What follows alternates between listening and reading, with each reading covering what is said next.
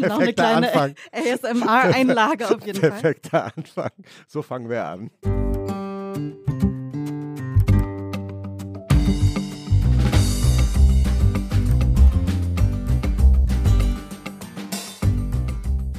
Und was machst du am Wochenende? Der Podcast für die zwei kürzesten Tage der Woche von Zeit Online und Zeit Magazin. Mit Christoph Arment, Editorial Director des Zeitmagazins, Co-Gastgeber des Podcasts Alles gesagt und Autor des Zeitmagazin Newsletters Was für ein Tag. Hallo Christoph. Hallo Ubin, Zeitmagazin-Autorin, Dozentin für kreatives Schreiben an der Hochschule für Gestaltung in Offenbach. So schnell habe ich das noch nie geschafft. Und geborene Kreuzbergerin, Wahl Frankfurt am Mainerin. Herzlich willkommen zurück in Berlin, Ubin Eo. Dankeschön. Und auch diese Folge von Und was machst du am Wochenende wird wie immer produziert von Charlotte Steinbach von Pool Artists. Falls ihr Gästinnen, Gästewünsche habt, Lob, Kritik, schreibt uns gerne auch wie und wann und wo ihr unseren Podcast hört. Ganz einfach an wochenende.zeit.de. Und heute begrüßen wir eine Gästin, die so viele Dinge kann. Ich versuche mal alle aufzuzählen. Sie ist Buchautorin, hat Bestseller geschrieben. Sie ist Schauspielerin, Podcasterin, Moderatorin. Habe ich was vergessen? Jetzt hatte ich gerade Wasser im Mund, Entschuldigung. Ich glaube, du hast alles aufgezählt, aber vor allem, also bist du nicht auch Herausgeber der Weltkunst? Und sie war, wie man an dieser kleinen spöttischen Nebenbemerkung schon bemerkt, auch schon Gast vor vielen Jahren in unserem Alles gesagt Podcast. Ich bin so ein bisschen emotional übrigens wegen des Alles gesagt Podcasts, weil das das erste Mal ist, dass wir uns wieder zusammen in einem Podcaststudio sehen und ihr mich wirklich so früh zu Alles gesagt eingeladen habt. Also das war so ein toller Moment für mich, dass ich die ganze Zeit dachte, ich darf zu alles gesagt. und ich auch im Nachhinein denke, vielleicht hätte ich noch mal zwei Jahre warten sollen und vielleicht eine Flasche Wein weniger trinken sollen. Aber das ist jetzt out there in the ether. Geboren 1994, aufgewachsen im Ortenau-Kreis. Da war ich auch gerade, müssen wir gleich drüber reden. Hat lange in Köln gelebt, also in Freiburg, Freiburg, Köln, Berlin. Köln und jetzt in Berlin. Herzlich willkommen, Sophie Passmann. Herzlich willkommen. Danke für die Einladung.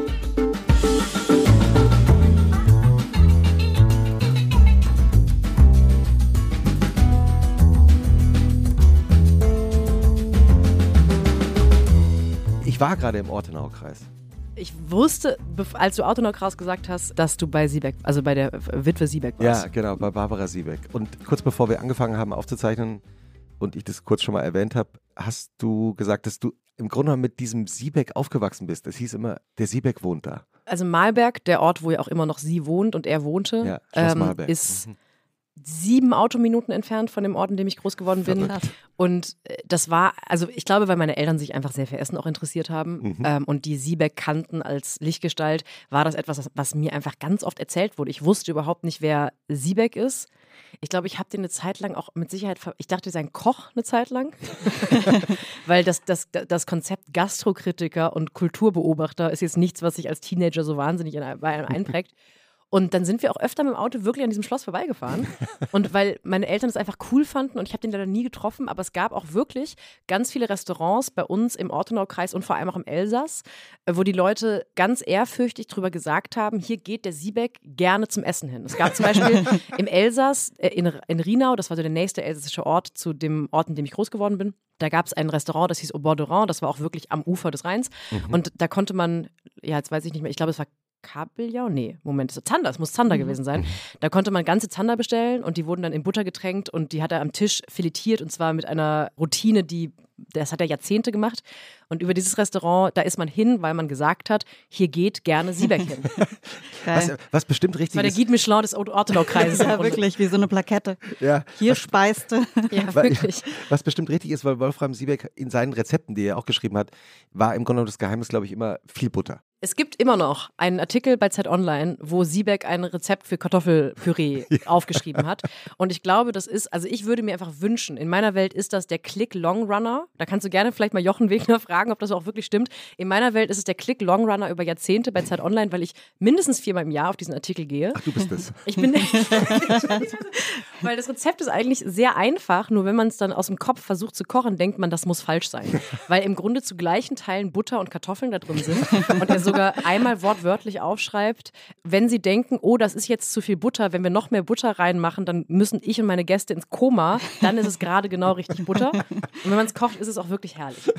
Ich habe unmittelbar neben dem Landschloss gelegenen Gasthof, Gasthaus Sonne übernachtet. Und da habe ich zum ersten Mal in meinem Leben Biblis-Käse Oh, Biblis-Käse. Was oh. ist das? Es ist so komisch bei Milchprodukten, weil die sich ja oft von Ländern und Regionen nicht so richtig übertragen lassen. Ich würde sagen, das ist ein sehr fett, noch ein fettigerer Quark. Also Quark Vollfettstufe. Und dann ist da aber noch irgendwas, es ist geschmacklich eher wie ein körniger Frischkäse, aber texturell total wie ein Quark. Und das isst man in so Straußwirtschaften in Baden. Und das isst man entweder zu Bratkartoffeln, was wahnsinnig geil ist. Was Also ich getan habe. Oh, es ist ultra Ja. geil. Es ist so ganz geil, käsig, säuerlich, aber eben, es könnte sowas ähnliches sein, was, wie das, was man zu Scones isst in Großbritannien. Mhm. Ah ja, aber ja, mit also, Schnittlauch aber und eben, es ist aber eben gesalzen. gesalzen und gepfeffert. Und Biblis-Käse ist ultra geil. Ja, Gibt's auch, Wahnsinn. oh, wenn's, Geil, wenn mir irgendjemand sagen kann, wo man in, ob man in Berlin irgendwo Biblis-Käse essen kann, dann gehe ich da sofort hin. Bitte ihr E-Mail an wochenende.zeit.de. Wir sind sehr gespannt. Oder direkt mir per WhatsApp 017. Wie jede Folge von Und was machst du am Wochenende, geht auch diese Folge natürlich los mit der knallharten Recherche von Ubin Eo. Sophie, die dir jetzt gleich vortragen wird, die wie dein Wochenende so aussieht und anschließend wirst du das bestätigen. Bin auch sehr Ich glaube, es wird wahnsinnig akkurat, ehrlich gesagt. Let's see. Ein erfolgreicher Samstag im Leben der Savoir-vivre-Monarchin Sophie Passmann sollte die folgenden TÜV-Kriterien erfüllen. Die Astrologie-App prophezeit, dass es privat heute prima läuft. Das Erwachsenen-Vergangenheits-Ich hat überzeugende Snacks wie Babybell oder Lachgummi gebunkert. Der Kaffee im Bett ballert sanft die morgendliche Lostheit weg. Und The Bear oder Only Murders in the Building haben eine neue Staffel gelauncht. Sich zurücklehnende, Hände über dem Kopf verschränkende Gästin. Natürlich spielt auch eine Rolle, ob Sophie Passmann am Freitag aus war. Zum Beispiel in einem Restaurant, in dem eine winzige fermentierte Urkarotte als Gang gilt und jeder der 29 Tellerchen von einem anderen Vino begleitet wird. Und man spätestens in dem gedimmten WC-Räumen merkt, dass die 29 Gläser Wein und ein liebgemeinter Haselnussschnaps selbst eine erfahrene Riesling-Genussbaronin aus der Bahn werfen. Gehen wir mal von diesem Freitagabend-Szenario aus, so ist der zentrale Ort des Geschehens am Samstagvormittag das Bett. Samstag ist sowieso ein Tag, der eigentlich immer zu viel will, findet Sophie Passmann. Das einzige, Skeptisch äh, blickende Gäste, da müssen wir nachfragen. das einzige, was den Weinbegleitungskater wegmacht, ist Duschen, begleitet von Hosiers Work Song, den Sophies Passmann mit viel Drama mitsingt. Das Haus wird erst dann verlassen, wenn die Haare und das Make-up sitzen und das Outfit tauglich für ein kleines Treppenhausvideo ist. Jetzt noch einkaufen, um dann abends mit Freunden was Schnelles von Otto Lengi nachzukochen. Sonntag, Never. Sonntag hat laut Sophie Passmann kein Existenzrecht. Er taugt höchstens dazu, ein paar Snapchat-Filter auszuprobieren und sich in TikTok-Rabbit-Holes zu verlieren. Ich habe eben noch ein Video im Treppenhaus gemacht, als ich hier hingekommen bin. Also es sind ein paar sehr akkurate Sachen dabei. Vor allem hast du mir so ein, zwei Empfehlungen, die ich eigentlich hier gleich so ganz nonchalant rausballern wollte, weggenommen. Also ich glaube, an der Serienfront habe ich euch nichts Neues mehr zu erzählen, weil du alles zusammengefasst hast, was ich buchstäblich in den letzten 48 Stunden geschaut habe. Only Murders in the Building. Ja, hat gerade die dritte Staffel bei Disney Plus angefangen. Ja, ich bin so gespannt. Ich liebe, also ein kleiner Cast-Spoiler, eine der Hauptrollen Meryl Streep. Klar, warum Wow. auch nicht? Warum Okay, soll man krass. auch nicht mal einfach Meryl Streep für eine dritte Staffel einer Serie einkaufen?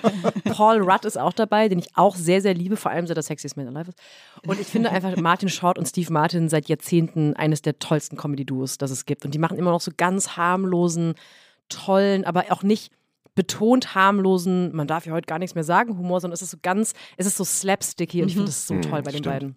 Selena Gomez. Ja, ist auch dabei. In ich habe mich jetzt in die Musik Hauptrolle. von Selena Gomez reingefuchst das erste Mal. Ah, echt? Ja, sie ist ja in den Staaten eine der größten Popstars Hm. und ich habe das Gefühl, man hört in Deutschland nicht mal die Songs im Radio. Also Nee.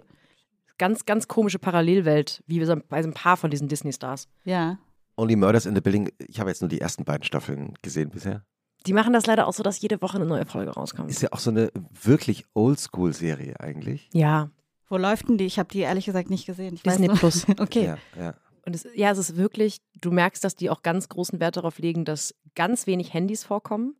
Die Leute sind auch so zeitlos gekleidet, was ich bei Serien gerne mag, wenn es so eine, das haben, hat, Hm, ich glaube, stimmt. 13 Reasons Why hat es ein bisschen angefangen, dass da so Teenager in Highschools waren und du wusstest nicht, ist es, sind das die 90er oder die 2020er? Und die wohnen auch in so einem, eben so einem New Yorker Gated Community Haus, sehr edel, sehr old money. Und deswegen hat das auch die ganze, alles so eine Ästhetik, die auch tatsächlich aus den 40ern sein könnte, rein architektonisch und auch einrichtungs einrichtungstechnisch. Und das ist einfach eine sehr schöne Serie, das stimmt. Ja. Und Steve Martin hat jetzt gesagt, er wird nicht mehr drehen.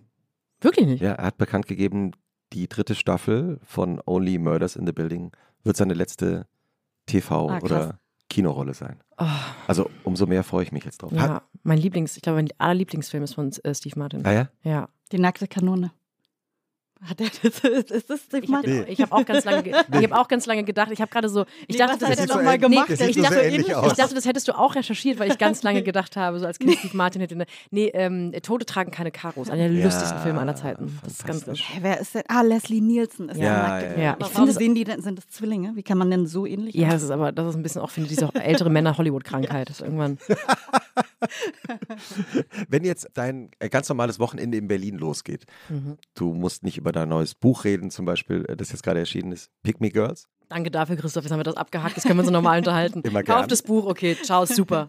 Immer gern. Wann geht das Wochenende für dich dann los? Also, wenn ich eine Montag- bis Freitag-Woche habe, was bei Selbstständigen ja nicht immer so ist, dann Freitagmittag. Sehr gut. Sehr, sehr gut, ja. Und äh, immer mit einem bestimmten Ritual oder ist dann klar, es ist jetzt Freitagmittag und Ich lasse das nicht einläuten. Ich, mein Ritual ist fürs Wochenende, dass ich einen Tag habe, wo ich wirklich niemanden treffe, wo ich auch nicht das Haus verlassen muss. Das ist mir sehr wichtig. Also das ist für das perfekte Wochenende. Es gibt immer Gründe, warum man raus muss, aber ich versuche mir so einzukaufen und mich so zu verplanen und äh, so Verabredungen zu machen, dass ich an einem Tag wirklich bettrotten zu Hause liegen kann. Also Und- stimmt das schon mal. Ja, Das, das stimmt schon mal. Was ich nicht mehr mache, ist Freitag oder Samstag, wenn ich es gerade irgendwie kann, essen gehen. Mhm. Weil das ist ein bisschen wie einkaufen gehen, wenn man selbstständig ist. Oder wenn Rentner nachmittags, wenn alle Feierabend haben, einkaufen gehen, weil la- lass doch einfach den Platz für die Leute, die es nicht anders können. Und Wochenende, ich habe die Erfahrung, es ist immer schwieriger, einen Tisch zu bekommen. Mhm. Und es ist i- einfach immer mehr los. Und ich gehe dann lieber unter der Woche, weil ich das Gefühl habe, am liebsten gehe ich sogar am ersten Tag nach dem Ruhetag eines Restaurants, weil dann weiß ich, haben die Kellner noch so Rest-MDMA drin und irgendwie die Köche haben kurz geschlafen und so. Das finde ich dann immer Ja. entspannter. Deswegen ist Freitag essen gehen meistens nicht mehr so. Mhm, okay. Spritzer trinken und Fleischkäse Ja. essen mache ich gerne in Wo- wo- Barfreundschaft. Ah, sehr gut. Ja, sehr gut. Die catern gelegentlich auch den Alles gesagt Podcast. Da hat mir sogar der Wirt, also ich bin da wirklich oft und ich bin da so oft, dass ich wirklich WhatsApp First Name Basis mit den Wirten bin. Und als ihr, ich glaube Jens Spahn, das Catering in der Bar Freundschaft bestellt habt, mir, bevor der zugesagt hat, hat mir der Johannes geschrieben und gefragt, kannst du mir sagen, für wen das ist, weil er wissen wollte, ob das jemand ist, den er mag. Und dann war ich so, ja, kein Problem, ich telefoniere mal schnell rum, damit du das rausfindest. Und dann ist Freitagmittag. Was machst denn du dann? Freitagmittag gehe ich gerne in, so eigentlich gehe ich Freitag und Samstag mit unterschiedlichen Zielen gerne in den Berliner Westen. Ich gehe wahnsinnig gerne Freitagmittag oder auch früher Nachmittag ins KDW, Mhm. Ja, Lieblingsort. weil es gibt so eine, es gibt so eine, also am 24.12. um 12 Uhr ist toll im KDW, weil da wird in der sechsten oben in der Restaurantabteilung werden da Weihnachtslieder gesungen und also zauberhafte Zeit, um da zu sein. Und ich glaube, das Äquivalent unter der Woche ist Freitagnachmittag, weil da gehen dann schon Leute, die früher Feierabend gemacht haben, die vielleicht irgendwie aus dem Weg ihrer Schönheitsklinik auf dem Kudamm oder weiß was ich, was die da alle so, Anwaltskanzlei, gehen die da so ein, zwei Sekt trinken und das wird dann also meistens ein dritter und vierter Sekt. Oh, geil. Ja. Und dann essen die halt so obszöne Mengen an Austern an der Austernbar und ich schaue mir das wahnsinnig gerne an. Und da finde ich, kann man sehr gut sein. Mhm. Ich finde das einfach einen lustigen Ort, um da zu sein. Und dann kann man durch die Weinabteilung gehen. Die Weinabteilung ist natürlich teurer als jeder Weinladen. Aber wenn man halt bereit ist, sich quasi auseinandernehmen zu lassen vom KDW, kann man da eine Flasche Wein kaufen. ähm, sehr gute Käseauswahl. Man kann Oh da ja. Käse mitnehmen. Ja. Was ist dein Mhm. Lieblingskäse? Morbier. Aha. Mhm. Was ist das Besondere am Morbi? Der hat auch diese Aschespur. Das ist der, Ach, das ist der- der, der, mit der ah. Aschespur. Der schmeckt einfach lecker. Ich weiß nicht viel über Käse. Ich weiß nur, dass er, ob, also ich bilde mir ein, dass ich Käse ansehen kann, ob der wohlschmeckend ist oder nicht. Ist das so ein Stinkekäse, oder? Nee, das ist so ein weich, so der ist kein, kein Weichkäse, aber der ist auch nicht hart. Also was sagt man denn? Mittelweichkäse? Mittelhartkäse? Und der schmeckt ein bisschen nussig, aber auch nicht zu scharf. Also ist eigentlich eher mild, aber gut mild. Ja. Geil.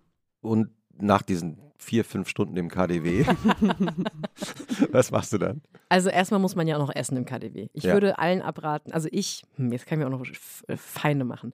Ich glaube, dass dieses ganze Austernessen im KDW, das ist eine Sache, der Berliner Westen hat ein sehr emotionales Verhältnis zu allem, was teuer ist. weil einfach Old Money das nicht weiß, wohin mit sich selbst. Ich, es gibt, glaube ich, bessere Orte, um Austern zu essen, als die Austern bei, in der, im KDW. Trotzdem ist es natürlich super spannend, weil da halt immer irgendwie so ein Tatortkommissar sitzt oder Natascha Ochsenknecht. So, das ist schon irgendwie geil, sich das anzuschauen. Ja. Ich würde immer neben der Austernbar im Fischkutter sitzen. Da kann man dann Pommes mit Cocktailsoße Oh, essen. Die gut, Cocktailsoße ja. ist gut mit so richtig viel Zucker. Pommes sind auch gut im KDW. Ja, kann man, habe ich jetzt auch vorerst, ich war gestern erst im KDW mit einem Freund essen und da habe ich gelernt, man kann auch bitten, dass man die, dass sie die extra durchfrittieren, weil dann sind die noch ein bisschen Richtig besser. crispy dann. Ja. Ah, ja. Da kann man sich ein Stück Fisch braten lassen, das auch irgendwie deutlich bezahlbarer ist als die Austern. Alles, man muss unbedingt zu allem diese Cocktailsoße essen. Ja, wow. Dann gibt es auch diesen unglaublich gezuckerten Salat. Also da ist immer so wahnsinnig viel Zucker in den Dressings. und das kann man dann essen. Und dann kann man da so ein Glas schäbigen Sancerre zu trinken. Und dann erst bewege ich mich weg vom KDW. Und da sind auch so alteingesessene Ur-Berliner Leute, ne? So Ja. Gestalten. Und die dann Voll. so sagen, ach, ist das herrlich. Also dieses Feierabend herrlich, sagen die dann. Ja, ich. es gibt, ja, ich finde auch diese ganzen Orte, wo man so obszöne Lebensmittel bekommt. Also es gibt auch so eine Theke neben, dem, neben der Austernbar, da kriegt man unter der, oh, das ist auch, vielleicht kriege ich jetzt keinen Ärger vom, nee, also man kann da manchmal an guten Tagen noch so eine rohe Gänsestopfleber kriegen. Und das ist für mich so richtig alter Berliner Ja. Westen, weil das ist nichts, was irgendwie die coolen Influencer-Girls da essen, sondern das ist irgendwie Ja. so ganz obszön. Und dann gibt es natürlich auch diese ganzen Champagner-Bar-Orte, das, davon halte ich mich sehr fern, weil das ist mir eine Nummer zu hart. Aber das finde ich einen sehr rührenden, tollen Ort. Mhm. Und da bin ich einfach wirklich gerne. Dann da bin ich dann fünf bis sechs Stunden, nachdem ich Okay. im Fischkutter mir erstmal ein bisschen Fisch reingezogen habe. Verstehe ich gut. Und danach? Danach kann man dann schön die, wie heißt diese Straße? Nicht die, die auf die, von dem, vom KDW auf die Potsdamer zugeht. Vom KDW auf die Potsdamer zugeht. Ah, also ja, wir wissen, Bülowstraße. Ja, Bülowstraße. Bülowstraße. Kann man die Bülowstraße runter. Und etwas, was ich natürlich nicht jede Woche mache, was aber jetzt für den Podcast for Dramatic Effect, sage ich das, weil ich das einen tollen Ort finde, kann man sehr gut, sehr entspannt ins kleine Groß gehen. Mhm. Tolles Museum, architektonisch toll, winzige Ausstellung, ist aber cool, wenn man sich halt für Dada und Fluxus und Cartoon insgesamt interessiert und vor allem auch für mal stramm linksradikale Leute, die in New York abhängen. Winzige kann man schnell durch. Das heißt, wenn man auch schon so diese drei Flaschen Sancerre im Bauch hat, verzweifelt man nicht an einer riesigen Ausstellung. Und dann gehe ich nach Hause und entweder bin ich dann zum Essen oder zum Trinken verabredet Mhm. oder ich schlafe. Also ich bin auch nicht, ich muss mein Wochenende auch nicht unter Leuten verbringen. Das Großartige an dem kleinen Gross, das ja gewidmet ist George Gross, ist, dass es ja eine Tankstelle ist. War das früher eine Tankstelle? Ja. Das ist mir nicht, weil ich finde Wenn, wenn, du, wenn du reingehst, das ist ja äh, durch so einen kleinen, so eine Hecke geschützt. Verwunschen, sag ruhig. Ja. Sag's ruhig. Ja. Und dann ist ja links das Museum und rechts gibt es so einen kleinen Open-Air-Café-Bereich. Und das war früher eine Tankstelle. Also Ah, das, ja, das ergibt wirklich Sinn. es gibt ja so ein Dach und diese Säulen. Und das haben die wirklich zauberhaft gemacht. Das ist auch eigentlich ein schöner Kaffeeort. Wollte gerade sagen, man kann da auch wirklich entspannt, ohne ins Museum zu gehen, sitzen und Kaffee trinken und Kuchen essen. Kuchen ist auch ziemlich gut. Ich habe noch nie Kuchen da gegessen. Erdbeerkuchen. Lohnt sich, lohnt sich das? lohnt, der, lohnt der Kuchen? Ja, Erdbeerkuchen würde ich empfehlen. Und das ist irgendwie so ein kleiner, schöner Ort, weil das auch die Sachen, die da ausgestellt sind, die kann man sich auch durchaus mehrmals angucken, weil das ist schon auch ganz schön vielschichtig, komplex, weil halt Satire und schön sich anzuschauen. Das ist ein bisschen wie eine, auch so eine gated Community, weil man wirklich da reingeht und man merkt nicht, dass man an einer sehr lauten, sehr nervigen Straße war in, in Schöneberg. Und dann gehe ich nach Hause und gucke entweder Serien und guck, ti- tipp natürlich parallel auf meinem Handy rum und ersteigere was bei Ebay und gucke TikToks. Oder ich bin aus und da bin ich wirklich zu 90 Prozent der Fälle Schorle trinken. Mhm. Weil meine Weinbegleitungsresistenz ist, hat sich in den letzten Jahren, ist kleiner geworden, ist geringer geworden. Ich kann nicht mehr so viel trinken, ich bin nicht mehr im Alter. Ja, Sam, es ist so krass einfach, wenn es so viele Gänge auch sind und zu jedem Gang dann wirklich ein anderer Wein. Ne? Ja. Ich finde, Und ich möchte- einfach komplett besoffen nach Ich möchte Drei natürlich für die. Vollständigkeit darauf hinweisen, dass ich niemals in ein Restaurant gehen würde, das fermentierte Karotten als Hauptgericht serviert. man hat manchmal das Pech in Deutschland, ach Dankeschön, in Berlin vor allem, dass man in solche Restaurants geht, gehen muss, eingeladen wird. Wie waren eigentlich die Wochenenden deiner Kindheit im Ortenau-Kreis? Super entspannt, weil ich auf dem Land groß geworden bin. Aber auch da, also ich glaube, ich habe damals weniger Sinn dafür gehabt, dass ich eine gesunde Mischung brauche zwischen drin sein und draußen sein, Mhm. was ja als Kind normal ist. Das checkt man halt nicht so, dass man, ich bin halt eher introvertiert und ich verbringe gerne Zeit mit Popkultur. Das ist jetzt, unterscheidet mich wahrscheinlich nicht so sehr von euch. Und wenn man das als Kind hat, dann kann man auch sehr dazu tendieren, einfach das ganze Wochenende im Kinderzimmer zu bleiben und wahnsinnig zufrieden zu lesen und äh, Spiele zu spielen und im Internet rumzuhängen. Und das, man fühlt sich nicht, als hätte man was verpasst. Und da muss man, glaube ich, als Kind darauf achten, Ja, ja. dass man zwischendurch gesagt bekommt, willst du nicht einmal kurz an die Sonne? und das wird auch oft dann so dargestellt, als würde man als wäre man irgendwie ein unglückliches Kind, aber das macht ja Kinder, die darauf Bock haben, mit am glücklichsten, wenn die einfach, also ich habe die Schu Stadtbücherei leer gelesen. Ich, meine Mutter hat mich ja quasi jede Woche hingefahren, mir körbeweise Bücher mitgenommen und habe die dann gelesen und die schlechten weggelegt und habe Videospiele gespielt und habe äh, Filme geguckt und fand es großartig. Ich war also als Kind tendenziell mehr drin als heute. Und man muss wirklich beschreiben, nur weil ich das jetzt auch gerade so vor Augen habe, dieser Ortenau-Kreis, der liegt ja direkt an der französischen Grenze. Ja. Also man sieht von der Burg Malberg und von vielen anderen hohen Orten aus die Vogesen Mhm. auf der einen Seite und auf der anderen Seite den Schwarzwald. Also es ist, Sehr, sehr schön. es ist wirklich schön. Ne? Es ist auch der Ort, in dem ich groß geworden bin, war auch am Fuße des Schwarzwalds, weswegen am Wochenende ganz viele Motorradfahrer einfach an unserem Haus vorbeigefahren sind, weil das war so mit die malerischste Motorradfahrstrecke, die man sich so ausdenken konnte. Manchmal war es komisch, weil, der, weil es eben sich nicht anfühlt wie nicht Fisch und nicht Fleisch, weil es ist eben weder Schwarzwald noch, also es ist weder Schwarzwald noch Vogesen. Es ist nicht der Kaiserstuhl, es war immer so ein bisschen dazwischen und auch nicht Elsass. Man weiß auch nicht genau, was man eigentlich sagt. Also ich Ja. frage immer Barbara Siebeck, was ist denn das eigentlich für eine Gegend? Weil es ist eben nur dieser ja. Kreis. Und es ist, und das nervt zwischendurch, weil man eigentlich Teil wäre gerne von diesem, von einer von den großen Landkulturerzählungen da. Aber es ist eigentlich auch fantastisch, weil man so sich eigentlich die coolsten Sachen aus allen Sachen rauszieht, weil wir mussten auch nicht diese meines Erachtens schon auch manchmal echt beklemmend deutschtümelige Schwarzwaldkulterei machen. Also bei uns gibt es keine Bollenhüte. Es gibt aber halt solche, es, gibt trotzdem coole Leute, die Schnaps selbst brennen und irgendwie Strohschuhe selbst machen. Und man, man nimmt sich immer so die coolsten Sachen Ja. daraus. Wir haben natürlich nicht das richtig gute Essen aus dem Elsass, aber wir hatten eben Straußwirtschaften, was ein riesiger, riesiges Ding im Ortenaukreis ist. Kannst du doch mal kurz erklären, was Straußwirtschaften sind? Straußwirtschaften sind Wirtschaften, die nur bestimmte Zeiten im Jahr aufmachen dürfen. Das sind meistens sehr urige Wirtschaften, die so im Keller unten liegen. Ich weiß gar nicht mehr auswendig, wann die aufmachen, aber es fängt irgendwie kurz nach der Lese an, also nach der Weinlese. Straußwirtschaften werden oft von Weinfamilien, also Winzerfamilien betrieben, aber nicht zwangsweise. Und es gibt da, glaube ich, gar kein Bier. Es gibt da immer nur Weine. Und zwar nicht, wie das eben dann in großen Städten oft der Fall ist, irgendwie fancy Weinkarten oder ein Sommelier, der an den Tisch kommt, sondern es gibt halt wirklich tolle, solide Weine aus der Region. Und dann gibt es zu essen Flammkuchen, Bibliskäse, Bratkartoffel, Schnitzel. Geil. So. Und es ist unfassbar geil. Mhm. Und die Straußwirtschaft bei uns im Dorf, das war, ich träume heute noch manchmal von dem Flammkuchen, wobei der Flammkuchen wahrscheinlich genau der gleiche Flammkuchen war, der in jeder Straußwirtschaft im Ortenaukreis auch ausgegeben wurde. Aber dann sitzt man da und trinkt Schorle oder man kann sich auch durch das Sortiment des Winzers trinken. Was ja gerade bei so unbekannten Winzern oder vor allem regional bekannten Winzern ultra spannend sein kann, weil man da teilweise eine Qualität an Wein bekommt für einen Preis, wo man heute so als jemand, der sich für Wein interessiert, denkt, ich, ich träume noch von Müller-Thurgau damals äh, für 4,50 den Liter. Und ja, Straußwirtschaften sind, jeder, der mal durch diese Orte fährt und muss, sollte an der Straußwirtschaft halten. Und es gibt Hieronymus-Bier. Stimmt, Hieronymus war dieses, was war das nochmal für ein Dude? Irgendwie haben wir ganz viel Hieronymus-Kult bei uns in der Region. Das aber von dem Dude wusste ich jetzt nichts, aber das Bier ist auch gut. Habe ich äh, Stimmt, jetzt ja. probiert. In, aus Schmierheim ist es. Ah ja. Ja. Das heißt, man kann da richtig Urlaub machen, oder was? Also wenn man Kinder hat und irgendwie mit denen auf dem Land abhängen will, ja, ich würde jetzt nicht im, ich würde halt im, Europa, im Europapark Rust sieben Tage Urlaub machen. Wo es, äh, ange ich war noch nie da, aber angeblicherweise auch ein fantastisches Restaurant gibt. Es gibt da einen, oh, ich glaube sogar, die haben mittlerweile zwei Sterne.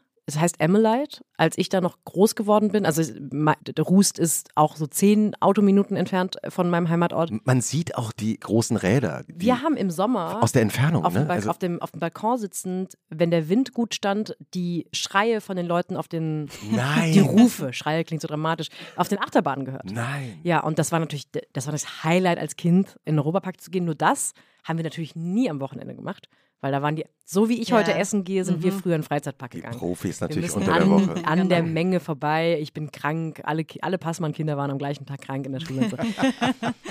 und die haben einen Stern bekommen, als ich noch da gewohnt habe, Mhm. Emmelite. Und ich glaube, dass die jetzt zwei Sterne haben, die haben aber vor allem 17,5 Punkte im Gomio. Und das muss wohl richtig gut sein. Die haben tolle Bars. Und die haben jetzt noch so ein anderes Restaurant aufgemacht, was ein bisschen witzig aussieht. Bei witzigen Restaurants bin ich meistens raus. Aber ich war noch nicht da seitdem. Ja, wenn ich nur, nur gerade so drüber nachgedacht habe, wenn man in so einer sonnigen Gegend aufwacht und dann, sagen wir mal, in Köln irgendwann wohnt, was vermisst man da eigentlich? Alles. Es ging, Also gar nicht Köln so sehr, ist toll, es ging gar nicht so sehr um das Vermissen. Es ging doch, also Köln ist furchtbar. Ich finde Köln absolut furchtbar. Ich war so unglücklich in Köln. Alles. Das gute Essen, das Mhm. gute Trinken, die Landschaft, Grün. Mhm. Es war auch einfach, ich bin, nachdem ich auf dem Land groß geworden bin, nach Freiburg gezogen, was ja auch grün ist. Was ja auch Ja. die, die und sonnigste ultra Stadt Deutschlands idyllisch. ist. Und ja. also wirklich, das ist, also das, das Crazieste, was da, glaube ich, jemals passiert ist, war mal so ein Graffiti irgendwo. und dann halt von so einer Stadt, die eigentlich keine ist, sondern so eine Simulation, dann nach Köln ziehen. Das war natürlich crazy. Mhm. Vielleicht mochte ich Köln deswegen auch nicht so richtig. Ich habe alles vermisst. Ich habe alles vom Ortenau-Kreis vermisst eigentlich. Freiburg ist auch wirklich so eine schöne Stadt. Ich war mal mit zwei Kollegen da in einem Landgasthaus übernachten, weil wir irgendwie einen Termin in der Gegend hatten und wollten abends in ein Restaurant gehen, haben es aber nicht gefunden und standen an der Ampel. Es war so relativ dunkel schon, also vielleicht acht, halb neun. Und ich habe einfach den erstbesten Menschen angesprochen, der an der Ampel wartete, der so ein Trägerlastenfahrrad hatte Klar. und da so gemütlich stand. Und es war, war ihm schon relativ dunkel. Und ich spreche den an und sage ihm, sagen Sie, wie kommen wir in dieses Restaurant? Und dann dreht er sich zu mir um und sagt, und ich denke, das ist Christian Streich. War es Der, Fuß, ja, Ach, echt? der Fußballtrainer vom SC Freiburg. Natürlich steht er da an der Ampel Logisch. und hat auch einfach gesagt, ja, da läuft er, also ich imitiere jetzt nicht seinen äh, Dialekt. Äh, dann läuft er hier diese, Einkaufsstraße da lang und dann ist es das dritte Haus da vorne links und ja, dann wünsche ich euch noch einen schönen Abend. Und Christian Streich spricht übrigens kaiserstühlerisch, glaube ich, nicht badisch, oder? Ah, Das ist okay. immer, ist, Ah, der macht dieses. Ich. äh, ach stimmt, das war Ja, ja, der hat Ja. so ein, Das ist nicht richtig Freiburg, ist irgendwo an, irgendwas anderes. Ich war, als ich mein erstes Buch geschrieben habe, Alte weiße Männer, habe ich eine Lesung in Freiburg gemacht. Und da habe ich natürlich, weil ich dann meinen Lokalkolorit rausholen wollte und weil ich halt Sophie Pandering Passmann bin, habe ich natürlich über Fußball geredet, weil ich, ich habe in meinem Lebtag noch nicht ein Fußballspiel zu Ende geschaut, aber da, ich wusste natürlich immer Sachen über den SC Freiburg und so. Und zu der Zeit war, dass Birki von Freiburg zum BVB gewechselt ist. Und da gab es eine Facebook-Gruppe, Birki, bitte bleib im Breisgau. Habe ich natürlich auch geliked, weil als Studentin in Freiburg muss man ja auch seinen Verein supporten. Und habe dann so Witze darüber gemacht, dass ich mich auch gar nicht damit auskenne, aber an Birkis Stelle, also von dem, was ich über Fußball weiß, würde ich auch eher zum BVB gehen, bla bla bla. Und da, man merkt dann so als jemand, der auf der Bühne steht, dass einem das Publikum so ein bisschen abhanden kommt. und ich habe in dem Moment gemerkt, okay, Fußball ist ein viel sensibleres Thema, als ich dachte Ja. Finde ich immer, ehrlich gesagt, einen absoluten Upturn, wenn Leute so, wenn, wenn Städte so unglaublich humorlos sind, was sie selber angeht. Hamburg auch, wenn man in Hamburg Witze über Erben macht, dann steigen die alle aus, wo ich denke, ihr seid so scheiße, wirklich. Ja, dann komm, geht wieder in die Burschenschaft von eurem Vater. Und in Freiburg jedenfalls dachte ich, so gut, lasse ich Fußball hochemotionales Thema. Am Ende stehe ich auf, sag vielen Dank, dass ihr alle da wart. Saallicht geht an, wer sitzt da? Christian Streich. so, das also mit heißt, anderen Worten, man trifft Christian Streich eigentlich Immer. immer. Ist ja so das Maskottchen. Ruben, wenn du, wenn du jetzt demnächst nach Freiburg fährst, du, Wer grüß bitte Streich Christian. Streich. Und das fand ich so wahnsinnig absurd, dass ein Christian Streich in seiner Freizeit auf so eine feministische Lesung geht, wo ich dachte, wow, du bist noch cooler, als ich dachte.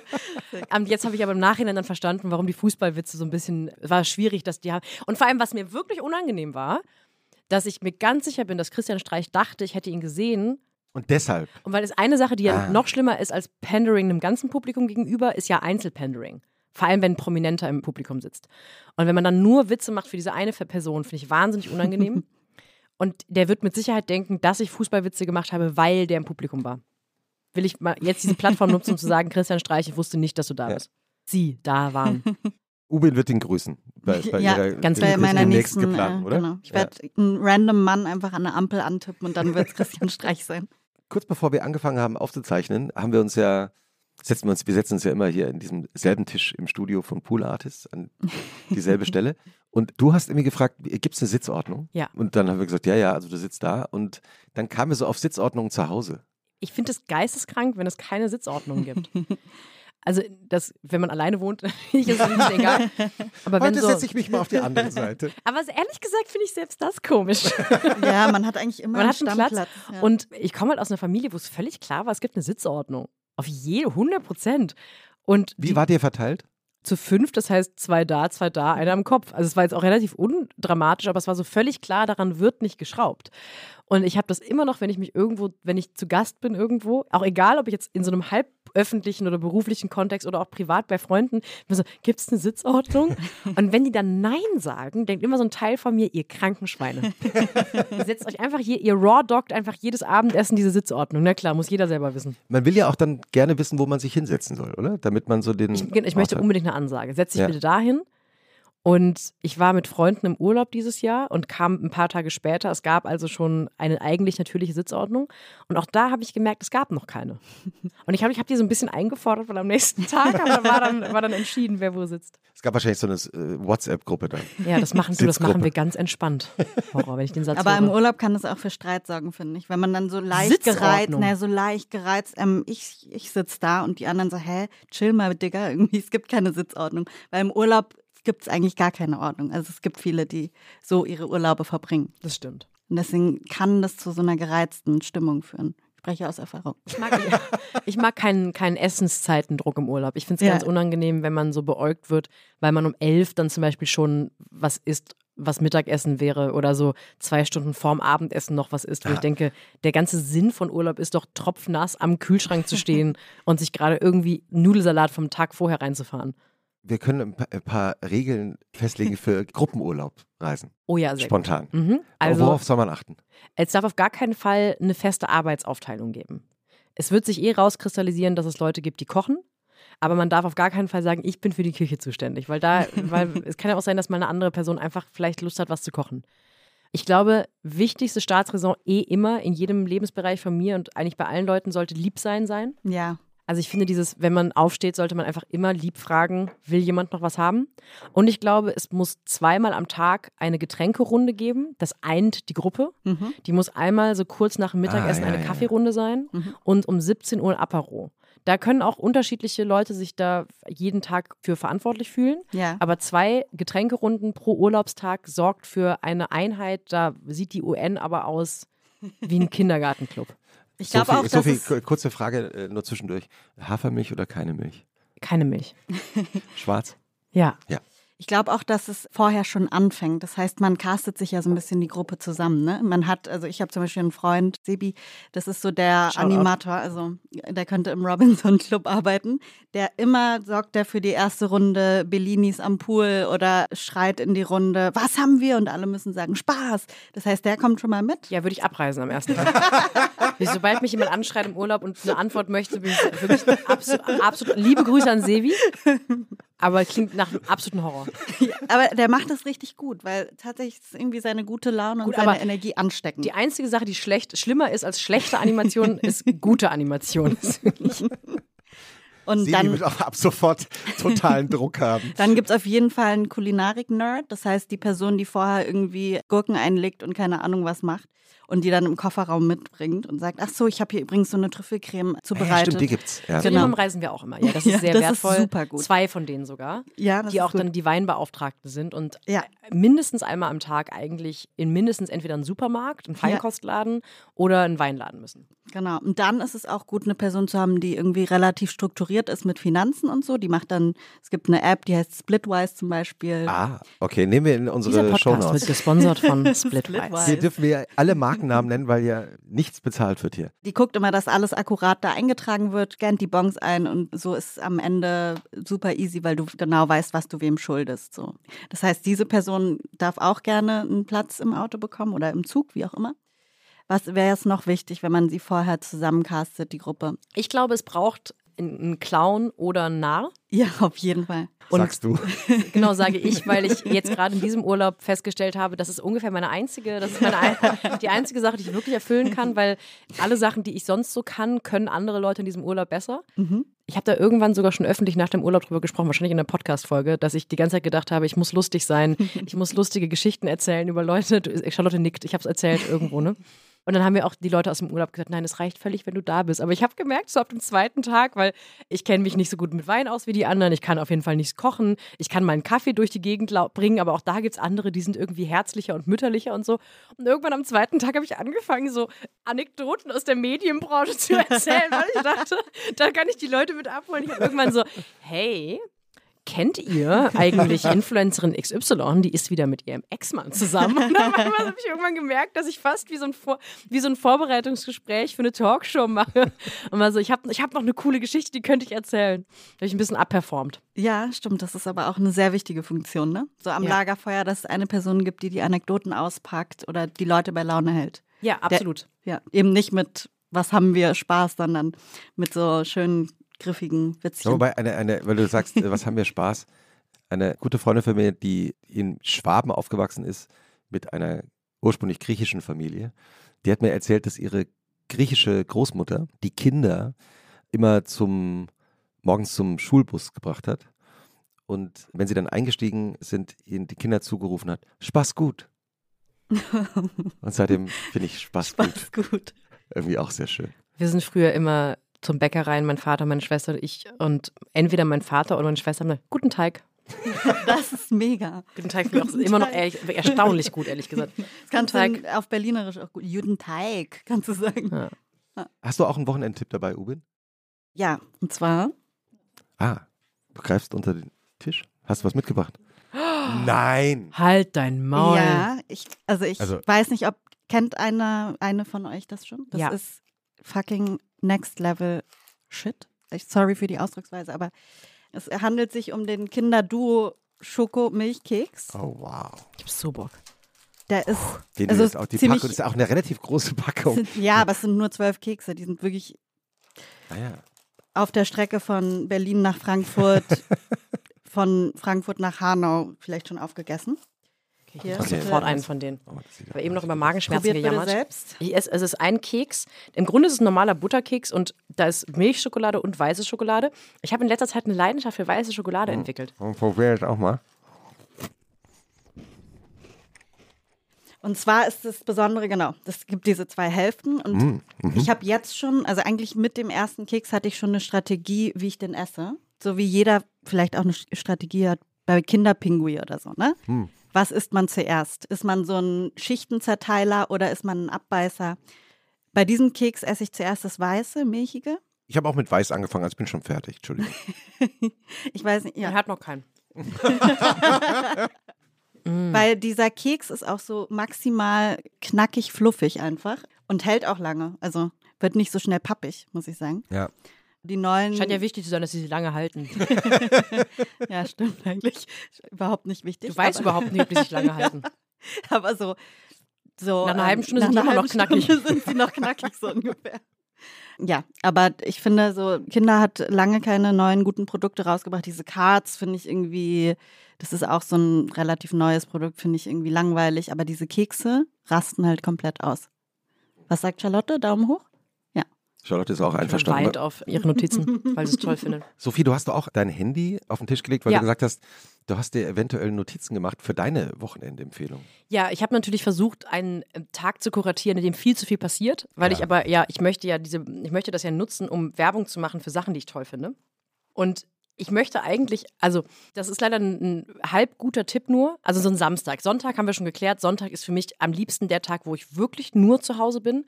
Und ich meine mit nur zu Hause auch nicht schnell für irgendwas raus. Ich finde, das genieße das wahnsinnig.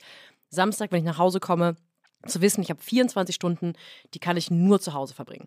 Das heißt, alle Empfehlungen, die ich habe oder alle Sachen, die ich gerne mache, muss ich auf so einen Samstag konzentrieren. Das hat natürlich viel mit Essen und viel mit Trinken zu tun, weil das die Sache ist, die ich irgendwie am liebsten mache. Es ist eigentlich ein naheliegender Tipp, weil ich weiß, dass du, Christoph, sehr verbunden bist diesem Restaurant. Wenn man die Möglichkeit hat, an einem Samstag, ich sage Möglichkeit, weil es leider nicht so oft passiert, ich möchte auch öffentlich hier gerade Druck aufbauen. Wenn ihr die Möglichkeit habt, zu brunchen im Heimann und Klee. Das sind so, glaube ich, drei bis vier Termine gefühlt im Jahr und die sind auch immer von zwölfeinhalb Minuten ausreserviert. Ich hatte einmal bisher das Glück, da zu brunchen. Und so ein Brunch-Menü, da kriegt man dann so Dishes nacheinander und isst das alles. Ich habe lebensverändernde Pancakes da gegessen. Jedes Mal, wenn es Termine gibt, versuche ich einen Tisch zu bekommen, wenn ich in Berlin bin. Ich habe es bisher einmal geschafft, einen Tisch zu bekommen für morgens oder für vormittags, weil Heimann und Klee ist in Neukölln, ist ein, also Neukölln ist ein Stadtteil, der liegt bei mir überhaupt gar nicht auf irgendeiner Strecke. Wenn ich in Neukölln bin, bin ich in Neukölln für das Heimann und Klee. Es gibt keinen anderen Grund. Wenn ihr mich irgendwo in Neukölln seht, wisst ihr, ich bin auf dem Weg dahin oder bin auf dem Weg da weg. Frauen geführt, quasi nur Frauen in der Frontline, tolle Sommeliere, tolle Gastgeberin, ganz, ganz fantastisch, unglaubliches Essen. Ich war wie viele andere sehr überrascht, dass sie keinen Stern bekommen haben dieses Jahr und ich glaube, man sollte einfach so lange hingehen, solange man es ein bisschen günstiger bekommt, weil es keinen Stern hat. Das ist die Sache, die ich aus dem Weg bekommen möchte. Ja, das ist gut und ich, ich muss an der Stelle natürlich einfach Genau, du musst den ergänzen. Disclaimer leider Ich machen. muss jetzt den Disclaimer machen, weil ich wusste natürlich nicht, dass du dieses Restaurant empfehlen würdest, denn meine Cousine Sarah Hallmann macht das Restaurant. Ja, und ich, Ach krass, echt? ich wusste, dass Deswegen, du äh, ich nie Werbung es, dafür machen ich, kannst ich muss hier. es einmal jetzt äh, hier klar machen, aber ich habe mich umso mehr gefreut. Und ich hätte es auch, ich habe es eigentlich, eigentlich hält einen sowas immer eher ab. Ich finde solche persönlichen Beziehungen, gerade bei so Podcasts oder Medien, die wirklich auch mit großen, seriösen Medienhäusern zu tun haben, wirkt immer so ein bisschen wie, wie Schleimerei oder wie Bevorteilung, aber ich bin einfach persönlich großer Fan von diesem Restaurant. Und da kannst du auch nichts gegen machen, Christoph. kannst du dich auch nicht gegen diese Liebe stellen. ich lasse das jetzt so im Ich Raum stehen stehen. und lächle. Ansonsten, wenn man da keinen Tisch bekommt, würde ich zum Frühstück ins Julius gehen. Julius im Wedding gehört zum Ernst, dem Restaurant Ernst, das einen Stern hat und direkt vis-à-vis im Wedding ist. Man merkt dem Julius, diesem Frühstückscafé oder, oder auch, da kann man auch lunchen, an, dass dahinter ein Gastroteam ist, das sich auch wirklich für Fine Dining interessiert. Da habe ich auch irgendwie das krasseste Omelett meines Lebens gegessen. Also alles ist irgendwie schon sehr on point. Da kriegt man eine Käseplatte und das sind halt irgendwie die besten Käse, die man je gegessen hat.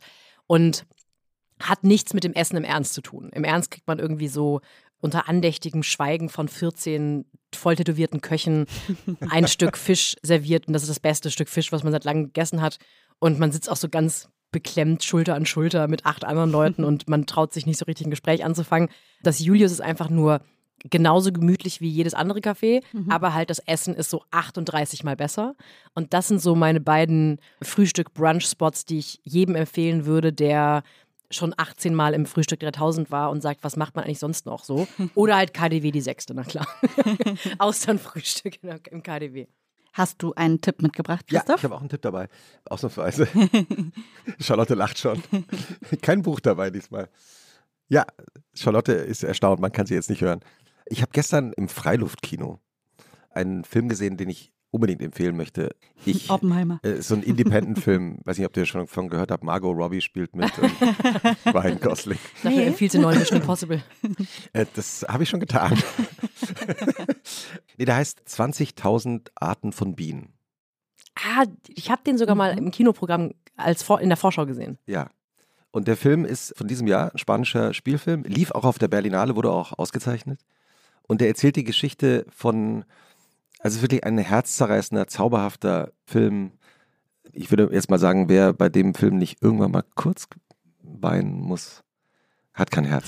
Er erzählt die Geschichte des achtjährigen Coco, der als Junge zur Welt kommt und dann versucht, seine eigene Identität zu finden.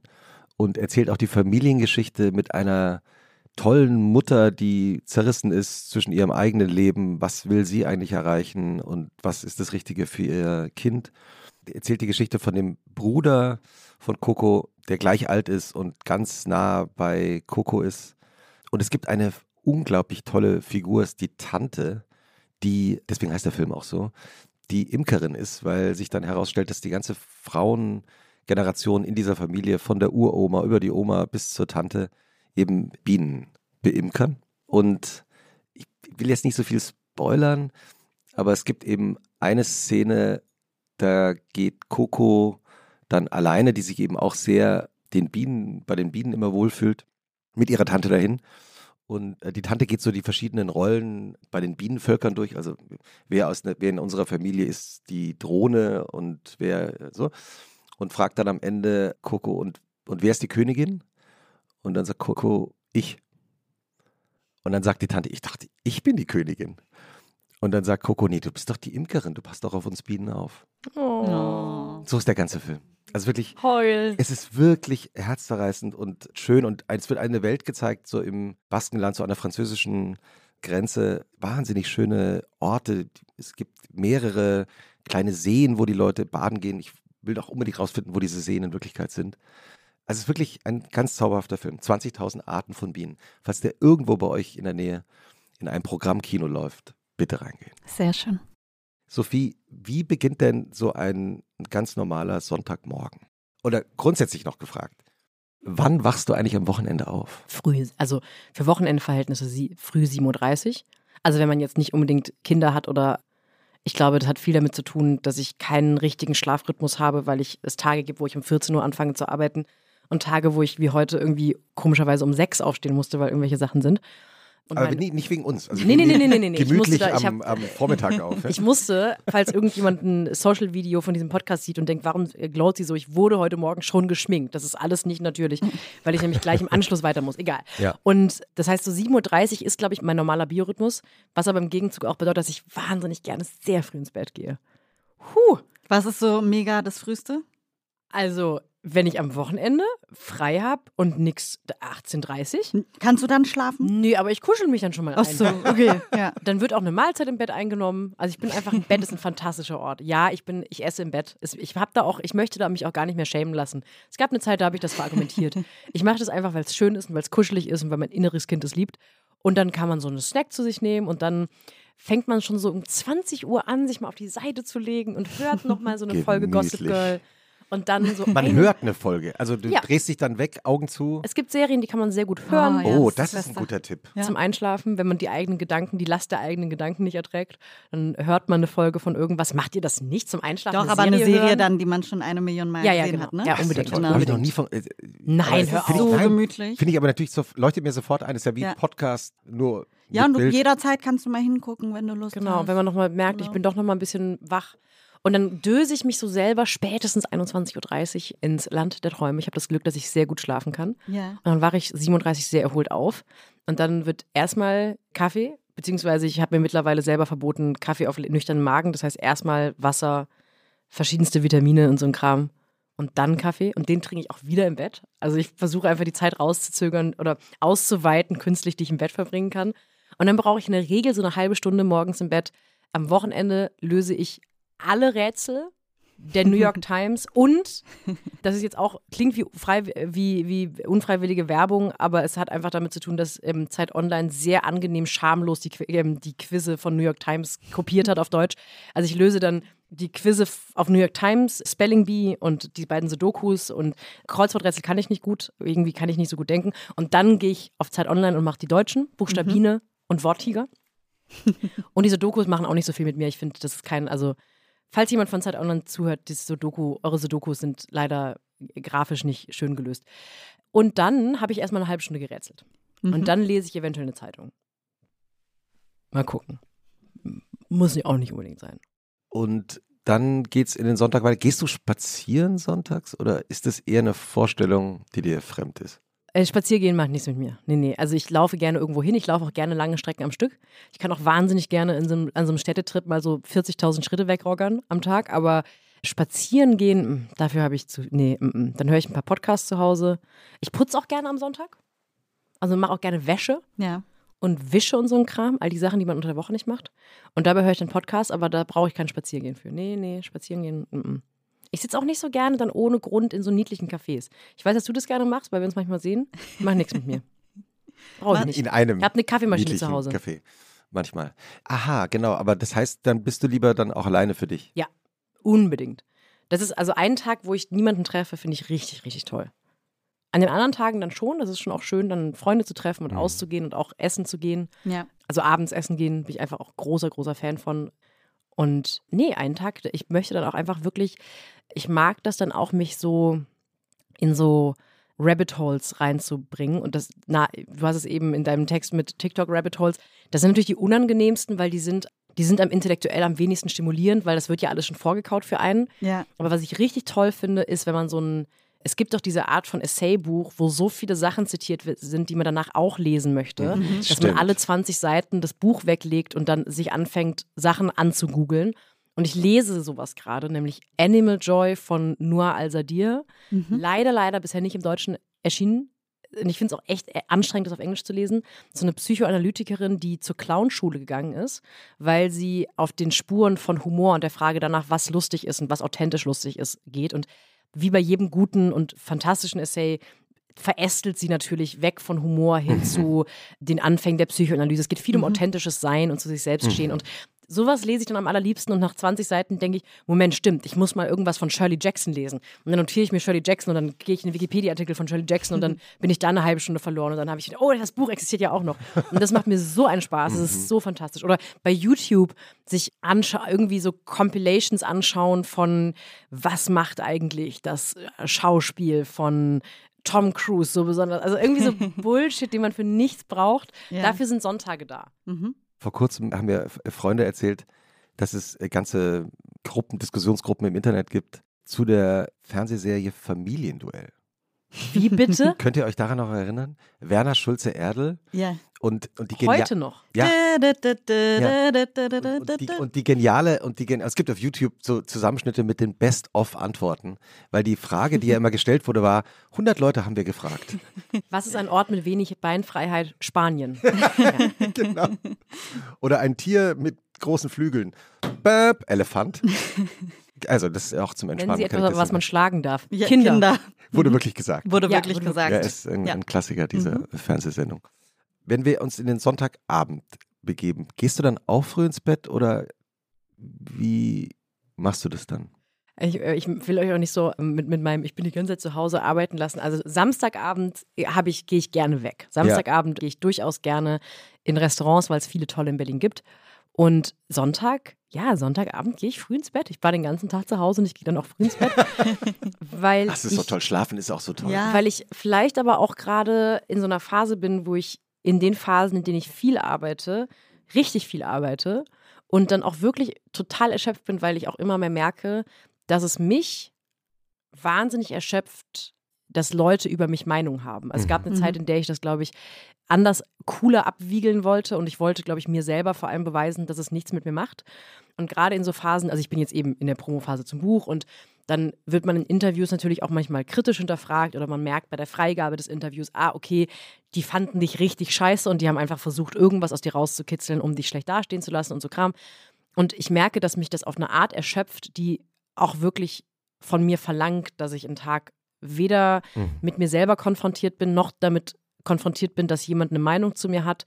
Es gibt auch andere Phasen, wo ich das nicht habe, wo ich das Gefühl habe, das ist gerade sehr smooth sailing in meiner Karriere. Da kann ich auch durchaus jeden Tag Freunde treffen und gerade wenn so Sonntag sind oft so Gastro-Events, irgendwelche, letztes Jahr gab es Autogrill, das war irgendwo in der Walachei im Berliner Stadtrand, da haben Leute aufgelegt, es gab Natural Wine und Leute haben gekocht. Sowas mache ich dann in Phasen, in denen ich beruflich nicht viel zu tun habe, total gerne.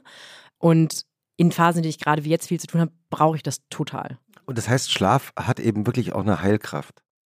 Für mich total. Mhm. Ich, also ich merke, dass ich bin noch, ich kann noch nicht oft von mir aus merken, dass ich erschöpft bin. Ich merke es erst, wenn ich viel geschlafen habe. Also ich Mhm. hatte äh, jetzt, ich hatte letzte Woche die ersten Interviewtage zum Buch und da war, das war echt ganz schön anstrengend, weil es so zwei, drei Momente gab, wo ich gemerkt habe, oh, ich glaube, ehrlich gesagt, der Ton wird rauer so in meiner Karriere, weil was immer ein gutes Zeichen auf eine Art ist, weil das bedeutet, die Leute nehmen einen nicht mehr, die, die nehmen einen als so weit entfernt wahr, dass die über einen reden, während man dabei ist. Und Mhm. man merkt, man wird so eine Projektionsfläche an Personen und ist nicht mehr in deren Augen eine echte Person. Was schade ist, aber für, die, für deinen Job bedeutet es in der Regel, du wirst bekannter. Mhm. So, und wenn bekannt sein Teil deines Jobs ist, ist es was Gutes. Und da habe ich am Wochenende lang geschlafen, habe vier Stunden Mittagsschlaf gemacht und bin um neun wieder ins Bett gegangen. Mhm. Und da merke ich dann einfach, dass ich das total brauche und auch schön finde. Also ich finde Schlafen auch mittlerweile einfach wahnsinnig. Aber ist doch voll gut, dann sagt dir dein Körper immer, ey, schlaf mal jetzt 18 Stunden. Ja, aber das war früher auch nicht so. Früher habe ich Okay. das Gefühl gehabt, habe ich das, war ich vielleicht in so einem anderen Modus, dass ich mir das gar nicht erlauben wollte.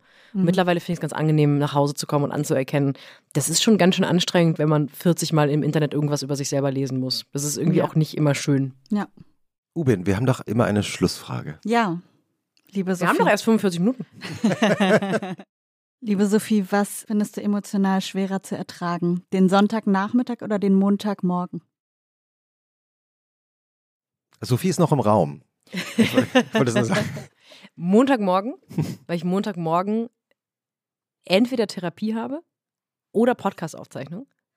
Und beides ist sehr früh.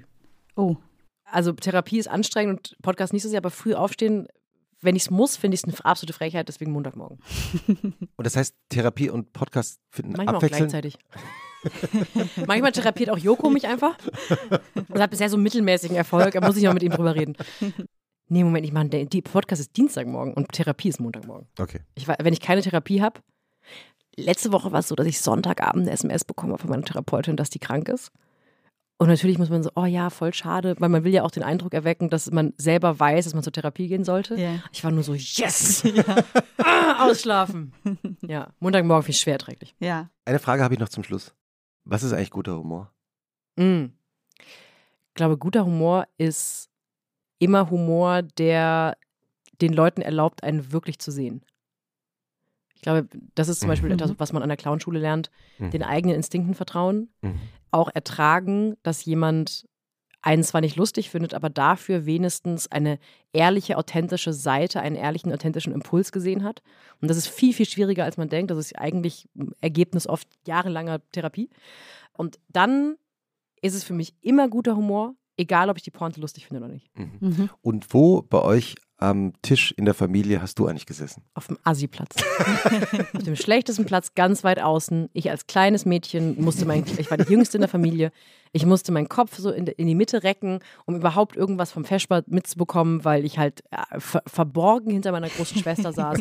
Und wenn ich irgendwas haben wollte, musste ich irgendwie 40 Minuten darauf warten, bis, es, bis die Butter dann von meinem Vater und meiner Mutter rüber zu mir gekommen ist. War der absolute Horror. Und meine Schwester behauptet auch heute gerne, dass ich immer da saß. Sie, es war ein Coup. Sie hat da die Macht an sich gerissen. Sie hat nämlich irgendwann einfach den Asi-Platz an mich übergeben. Und was soll man als Kleinste in der Familie machen? Und meine Mutter hat einfach mitgespielt. Ich freue mich schon auf den nächsten Besuch zu Hause, wenn deine Familie dir endlich den anderen Platz anbietet. Ich glaube nicht, dass es passieren wird. Also als Strafe jetzt erst recht, werde ich da nicht sitzen dürfen. In diesem Sinne, schön, dass du da warst. Sophie Passmann und schönes Wochenende. Danke Schönes für die Einladung. Wochenende. Tschüssi.